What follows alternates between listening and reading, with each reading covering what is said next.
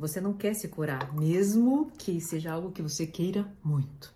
Porque para se curar, você vai ter que assumir o poder que você tem. Só que com o poder vem grandes responsabilidades. A responsabilidade, inclusive, de cuidar de você. De abrir mão, por exemplo, desses prazeres imediatos. Você está tão viciado, habituado, né? Aquele doce, aquele sexo fácil, aquela pornografia.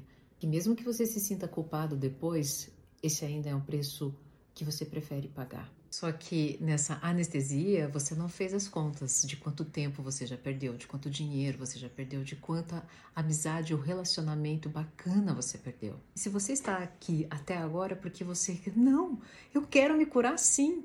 Toda vez que você faz isso, com esse movimento que o corpo de dor fala: "Não, para, pula esse vídeo, não escuta essa maluca, é mais um vídeo para ficar aqui e ela ganhar visualização". É você que está preso, né? Ou lambendo o passado, ou esperando o futuro melhor e não olha para o mais importante, que é você. Está preso em um filme de terror que o corpo de dor te conta. E para te seduzir, ele vai fazer com que você caia, né, no prazer imediato. E é exatamente por isso que